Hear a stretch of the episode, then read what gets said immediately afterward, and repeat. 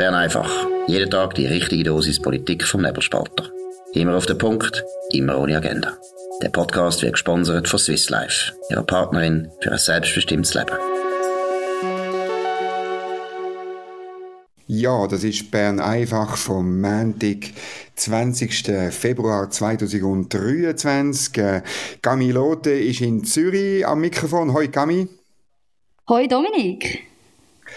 Ja, der Markus Somm ist immer noch an einem äh, geheimen Ort in den Schweizer Bergen.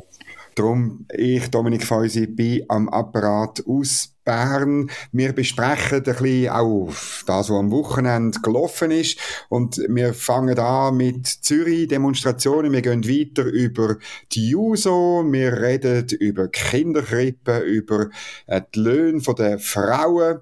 Ähm, ja, also, gehen wir in die heutige Sendung 3. Samstagabend, grosse Demo. Angeblich ist es gegen Wohnungsnot gegangen. Gami, du bist ja nicht nur Wirtschaftsredaktorin, sondern auch noch SVP Stadt Zürich Präsidentin. Ähm, ich nehme nicht an, dass du an der Demo bist, aber was hast du mitbekommen? Ja, ich habe mitbekommen, dass man eigentlich versucht hat, ähm, mit dieser Demo grundsätzlich gegen die Wohnungsnot zu demonstrieren. Doch äh, es ist eher etwas anderes rausgekommen. Über 1000 Demonstranten sind gekommen, die unbewilligte Demo. Und ja, die Stadt ist denen zum Opfer gefallen. Also man hat ähm, Tramhaltestellen zerstört, Polizei angegriffen, mit Stein Kübel angezündet unzählige Geschäfte im Kreis 4 und 5 hat man die Scheiben eingeschlagen oder versprayt. Also es ist richtig so ein Saubannerzug, der da durch die Stadt gezogen ist. Ich habe so Plakat gelesen, Wohnraum für all, sonst gibt es Krawall. Also man tut sozusagen mit Gewalt drohen, äh, wenn man nicht, wenn nicht ähm, Politik äh, das macht, was man fordert. Das ist so die neue äh, linksgrüne Demokratie, hat man ein bisschen das Gefühl. Oder? Ja, es ist wirklich so, dabei ist es total absurd, oder? Weil man muss sich bewusst sein, in der Stadt Zürich hat die Regierung eine linke Mehrheit, der Gemeinderat, also das Stadtparlament hat eine linke Mehrheit. Und die Leute, die dort demonstrieren, das sind eben vor allem sehr, sehr viele aus der Besetzerszene, die vorher im Kochareal sind. Also die haben dort schon gratis gewohnt über zehn Jahre, jetzt sind sie gezügelt. Letzte Woche hat man nämlich das Stadion brachen, also dort, wo man das neue Fußballstadion entstehen sollte dort hat man eine neue Bleibe gefunden, man hat das besetzt und das sind jetzt eben genau die, die gewaltsam demonstrieren für mehr Wohnraum, obwohl sie jetzt gerade zehn Jahre eigentlich gratis im Kochareal haben dürfen leben. Ja, das ist wahnsinnig. Und ich meine, ähm, also das Wohnproblem in Zürich ist bekannt, aber der, der, wichtigste Grund oder die zwei wichtigsten Gründe sind ja erstens Beschränkung vom Angebot, oder? Linksgrüne mhm. Raumpolitik verhindert, dass man zum Beispiel Zürich würde so bauen wie Paris äh, schon im 19. Jahrhundert, nämlich mit acht Stück.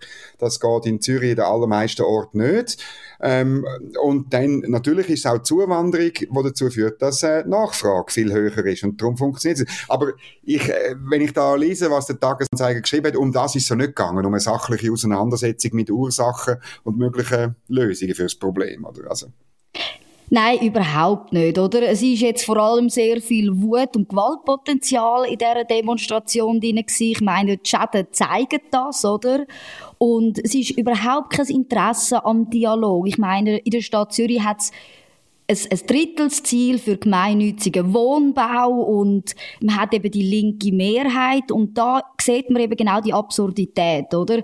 Dass man eigentlich einfach möchte demonstrieren, zum Demonstrieren und dann sich eben natürlich auch nicht an die Regeln halten, sondern vor allem, dass sehr, sehr viel Gewalt dahinter steckt. Aber die Wohnbaupolitik ist ja tatsächlich ein Problem, das ist ja so. In der Stadt Zürich ist es extrem schwierig, eine Wohnung zu finden, aber wir machen das Problem natürlich auch selber, wie du sagst, oder? Wir verhindern eigentlich mehr Wohnungen. Wir haben auch in der Stadt Zürich so einen absurden Fall gehabt letztes Jahr, hat ein Gelände von der SBB, die Neugasse.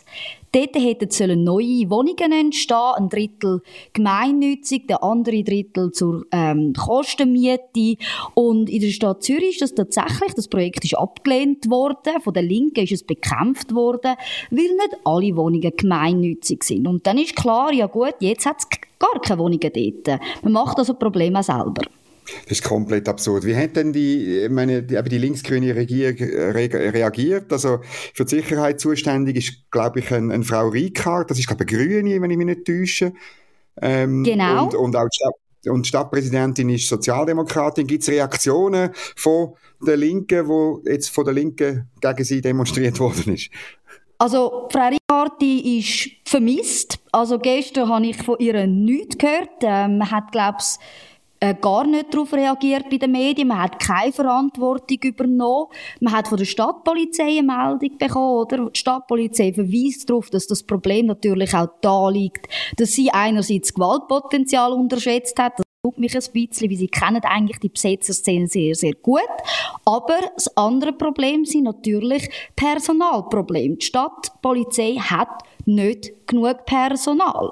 Und das ist natürlich ein Problem, das man auch selber geschaffen hat, indem man die Stelle halt einfach in der Stadt Zürich nicht möchte sprechen möchte.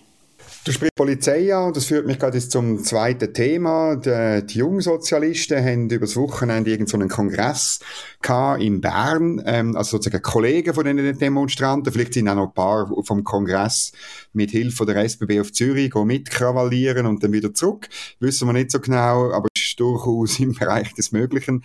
Sie haben beschlossen, sie wollen die Polizei eigentlich ähm, auflösen also längerfristig muss man sagen, sachlich bleiben, oder? Aber sie wollen, äh, sie haben klar, sie haben etwas gegen Polizei und das ist eben eigentlich noch lustig, wenn gleichzeitig äh, sehr gewaltsam, auch noch mit Feuerwerk habe ich gesehen Videos, also irgendwie, dass man Feuerwerk mhm. auf die Polizei geschossen hat, so der neueste Trend. Ähm, ähm, äh, es ist schon noch, es passt wahnsinnig gut zusammen. Ja, ich habe ich hab mich wirklich gefragt, haben die das eigentlich aufeinander abgesprochen? Aber es ist wirklich um ein Positionspapier gegangen bei der JUSO. Gegen Antirassismus ist es ähm, grundsätzlich gegangen. Und eben, es ist immer so, wenn die JUSO so eine Versammlung hat, dann muss man ja eigentlich fast damit rechnen, dass äh, ein paar provokante Sachen kommen. Aber das mit der Polizei habe ich doch noch sehr, sehr speziell gefunden, oder? Man möchte eigentlich ähm, der Polizei langfristig die Mittel entziehen. Es geht eben darum, die Polizei sei rassistisch, die Strukturen sind rassistisch und die können wir eigentlich gar nicht reformieren. Und darum müsste man die Polizei ersetzen, und zwar mit anderen Elementen von der Sicherheitspolitik. Also man muss mehr in Bildung investieren, mehr in die Wohnbaupolitik muss man investieren, in die Ausbildung und dann müssen wir eben der Polizei eigentlich die Kosten deckeln und sie langfristig eigentlich abschaffen. Und wir haben ja jetzt eben genau gesehen am Samstag, was passiert, wenn die Polizei nicht genug Stellen hat. Das ist Anarchie. Und zwar nicht für wenige, wie die User das gerne sagen, sondern es war Anarchie für alle in der Stadt am Samstag. Das ist extrem, oder? Aber ich meine, es entspricht halt dem grundsätzlichen Wunsch von Jungsozialisten, dass sie letztlich ihres Programm, wo auf Gewalt beruht, auf der, äh, also auch auf Terror, letztlich Angst machen, eben Leute, die andere Meinung haben, damit man sich auch ruhig stellen, damit die sich nicht mehr wehren, zuerst in der linksgrünen Stadt und dann irgendwann einmal general. Es geht äh, letztlich um die Einführung äh, von einer, von einer sozialistischen ähm, Gewaltherrschaft und es ist klar, eine ein Polizei, die noch an Rechtsstaat glaubt, glaubt, stört dann eigentlich nur, oder? Es ist halt, äh, ja, irgendwo durch passt es eben. Es ist wenigstens, das finde ich auch gut, wenigstens die Jusos sind noch richtig konsequente Sozialistinnen und Sozialisten. Eigentlich muss man fast applaudieren. Sie machen das. Begründung, mit dem Racial Profiling, die ist, die ist, äh, die ist weird, oder? Sie sollen wirklich wenigstens ehrlich sein und sagen, es geht ihnen eben um eine Mob-Herrschaft, wo sie dann der Mob sind. Weil Racial Profiling in der Schweiz ist wirklich, ist, ist jenseits. Ich habe auch, äh, irgendwie hat es doch einmal so eine Debatte gegeben, irgendwie zwei Frauen haben doch im Blick dürfen gross ausführen, ähm, warum dass es das gäbe. Und äh, ähm, es ist kompletter Schwachsinn. Ich höre auch von Sicherheitskräften. Oder ich meine, wenn du, wenn halt irgendeine Gewalttat äh, begangen worden ist von jemandem, wo ähm, zum Beispiel äh, eine dunkle Haut hat, ja nein, wenn du die Person suchst, dann musst du halt am Funkgerät durchgehen, gesucht wird mit Bart, das ist jetzt ein Bart-Profiling, oder?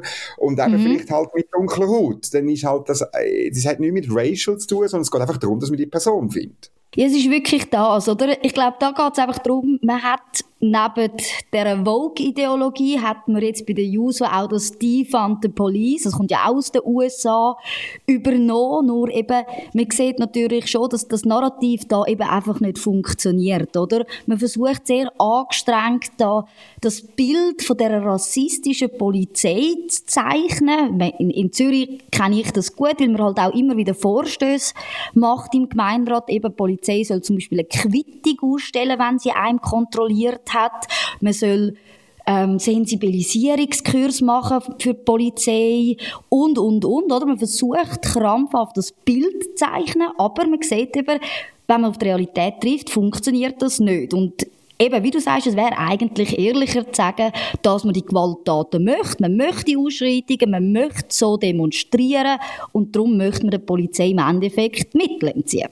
Ja, und ich finde auch noch, ähm, etwas, was mir aufgefallen ist, ich finde das toll, äh, der Artikel im Blick, ich tue nur noch verlinken, eben über die USO, über den Kongress, aber mir ist auch noch ein bisschen schräg reingekommen, also ist, offenbar ist da wirklich jemand von der Schweizerischen Depeschenagentur, das ist ähm, die linksgrüne ähm, Agentur, äh, hoch finanziert von, ähm, vom Bund im Übrigen, weil sie eben in drei Sprachen ähm, produziert, äh, kommt sie einen, einen, einen, einen schönen Millionenbetrag. Ich habe nicht mehr im Kopf, wie hoch er ist. Man müssen wir nur schauen.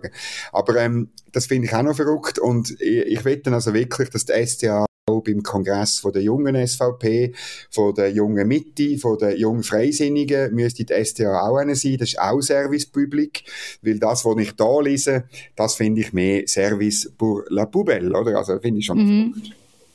Gut, ja, also gehen wir noch zum nächsten. Ja, nein, hast du noch etwas? Gut. Nein, nein, Eben, wie du sagst, ich glaube, bei den anderen Parteien dann lange die Medienmitteilung, um darüber zu berichten. Bei den Juso schickt man das Personal halt einfach sogar hin. Ja, also man hat wirklich das Gefühl, da ist jemand dabei gewesen. Oder hat mindestens noch nachgefragt mit Telefon. Es kommen da noch Quotes drin vor. Ähm, also da hat man wirklich richtig Zeit und, und dementsprechend auch Geld investiert. Jetzt müssen wir zu einem zweiten Thema gehen. Gestern die äh, grosse Geschichte vom Albert Steck in der NZZ am Sonntag.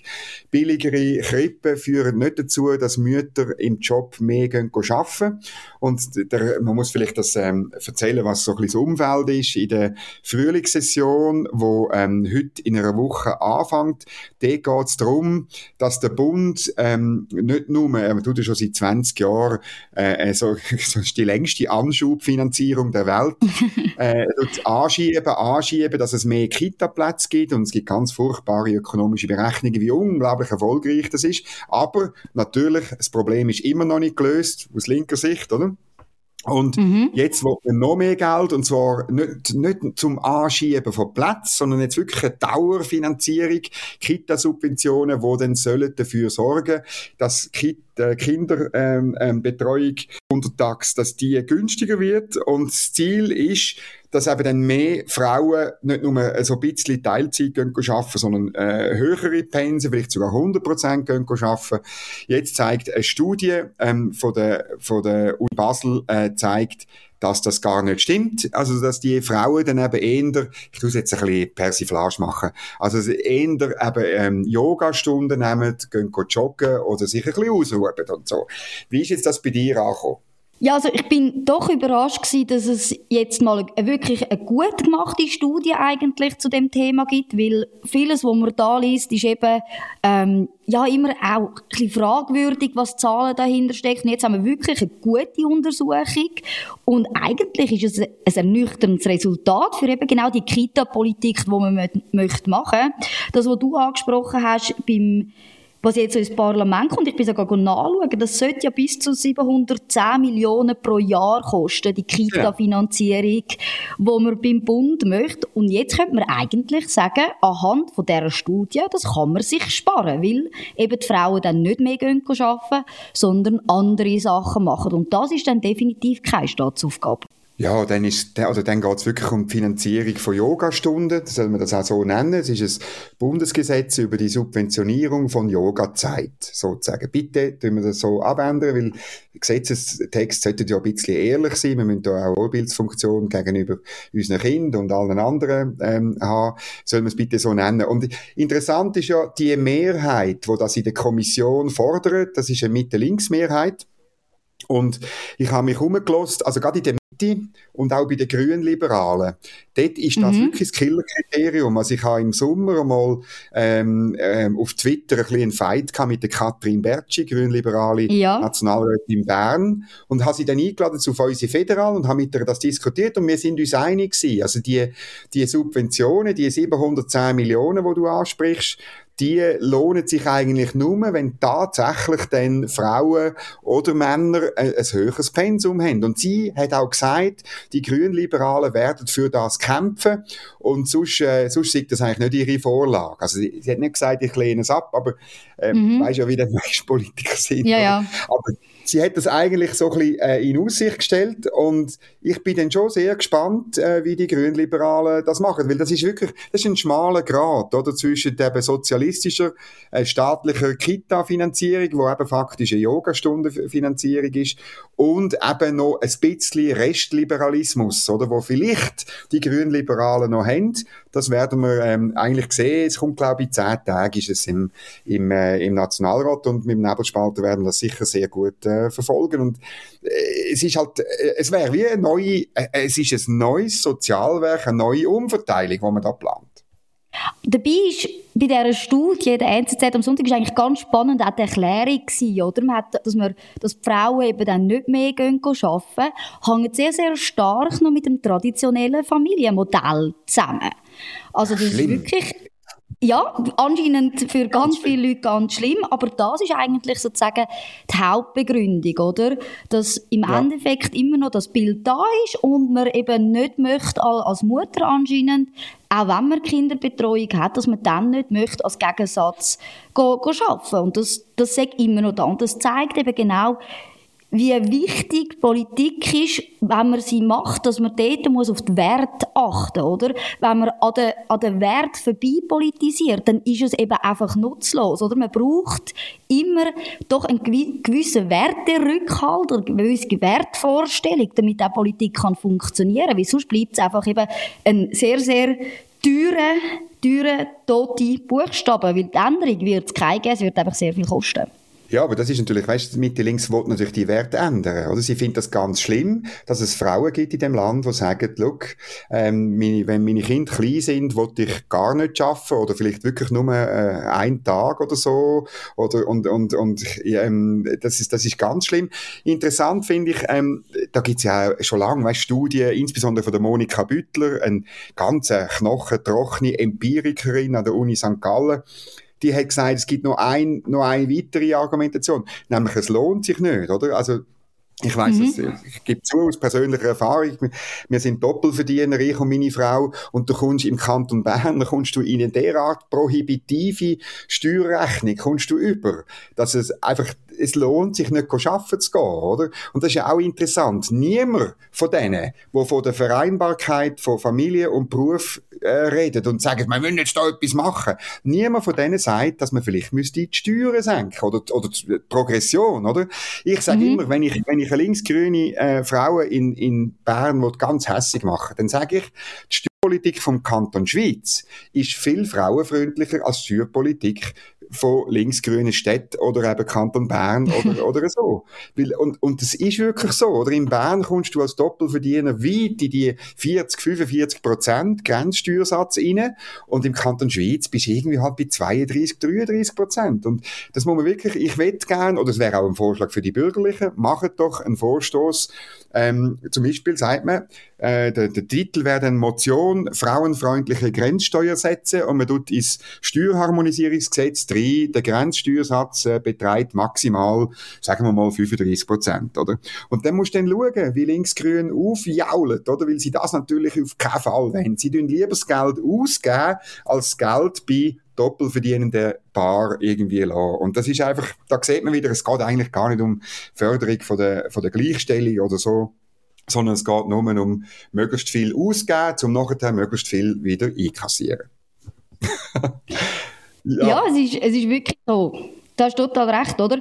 Und es ist natürlich ein störend fürs Narrativ, oder? Wie wenn dann Frauen natürlich. würden 100% arbeiten und dann gut verdienen, dann gehört man eben plötzlich zu dieser Feindgruppe von den Reichen, die man ja möchte besteuern, oder? Und das ist dann plötzlich ein Problem für die eigene Ideologie. Genau, also sogar melken. Man muss manchmal richtig sagen, melken. Gut, jetzt müssen wir noch das letzte Thema, äh, wo wir uns noch ein bisschen aufgespart haben, aber ich wette im Sinne einer ein bisschen ähm, ganz kurz drauf, äh, es ist ein bisschen äh, eine Presseschau, die ich mache. Mir ist aufgefallen, ähm, Donnerstag, Freitag ist Viola Amherd äh, in München gewesen, an der Sicherheitskonferenz. Das ist gut, finde ich gut, dass sie dort ist. Und man hat dann gehört, ähm, auf SRF, sie hat überall müssen die Schweizer Neutralität erklären. Finde ich auch gut. Das ist ihre Aufgabe. Sie hat das ziemlich sicher auch gut gemacht. Einmal im Radio hat sie gut darüber geredet. Aber in Le Temps, das ist so eine, eine Kampagnenzeitung von Linksgrün in der Romandie, äh, schreibt äh, Frédéric Goller, ähm, den habe ich mal kennengelernt, ich bin mit ihm in Taiwan gewesen. Ich finde es ganz schlimm, äh, dass es dort ein westliches Land gibt, ein westlich orientiertes Land, aber item.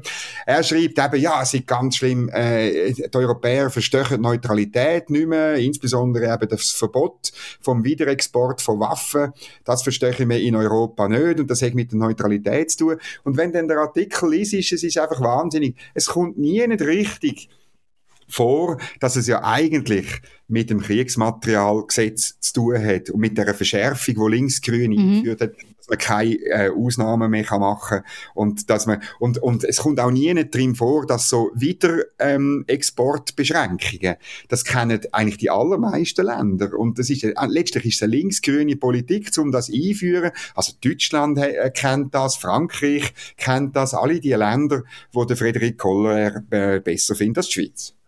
Ja, es ist eben ganz spannend, oder? Der Aspekt wird eigentlich eben sehr, sehr gern momentan weggelassen? Und man muss immer daran erinnern, wenn, wenn das Ausland natürlich die Munition kauft, die, im, im Moment, wo sie die kaufen, wissen sie ganz genau aufgrund von der Verträge, dass die Munition eben nicht in ein Kriegsgebiet darf exportiert werden. Das ist nicht etwas, was überraschend gekommen ist, jetzt plötzlich, sondern das hat man von Anfang an gewusst, oder?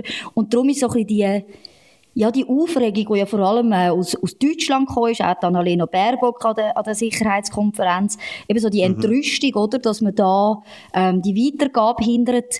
Man versteckt sich ein bisschen hinter der Argumentation, getraut sich nicht zu sagen, aber gewusst haben wir es ja eigentlich schon, dass wir das nicht dürfen. Natürlich. Und eben, Frau Baerbock ist fast durchgedreht in München. Ähm, sie hat auch noch gesagt, äh, der Herr äh, Putin müsse seine Haltung zur Ukraine um 360 Grad ändern.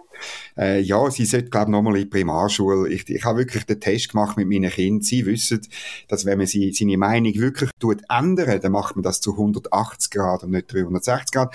Ähm, eine andere Stimme ist der Boris Pistorius gewesen, der neue Verteidigungsminister von Deutschland. Der hat ähm, am Radio äh, gesagt, ja, das sei die Haltung von der Schweiz, er hätte volles Verständnis, es sei nicht an ihm, die Haltung irgendwie zu bewerten oder irgendwie so. Ganz eine vernünftige Stimme aus Deutschland, kein, nichts mhm. mit Kavallerie, nichts mit irgendwelchen Schlötterling. Äh, Gratulation, das ist sicher auch ein besserer Verteidigungsminister als äh, seine Vorgängerin, wo das ein bisschen kühl anschaut, aber er sagt auch, ja gut, wir müssen halt die Munition bei uns selber produzieren, ja, das ist aber die Schuld von denen in der Schweiz, wo das Kriegsmaterialgesetz äh, verschärft haben. Das muss man jetzt halt ein bisschen ausbaden. Also die Vorstöße, die hängig sind, kommen durch, um das wieder lockern. Gut, das ist es gewesen. Bern einfach vom 20. Februar. Vielen Dank fürs Zuhören. Dünnt uns weiterempfehlen, dünnt uns abonnieren in, in der App, wo ihr es jetzt gelost habt oder auf der Website vom Nebelspalter. Da findet ihr irgendwo ein Höckli oder ein, ein Wort, wo Folgen heißt oder ein Plus und so. Dann drückt auf das, damit ihr keine Folge von Bern einfach verpasst. Wir hören uns nämlich auch morgen wieder. Würde mich freuen, wenn ihr dabei sind. Auf dem gleichen Kanal zur gleichen Zeit. Merci und eine gute Zeit. Das war Bern einfach, immer auf den Punkt, immer ohne Agenda. Gesponsert von Swiss Life, ihrer Partnerin für ein selbstbestimmtes Leben.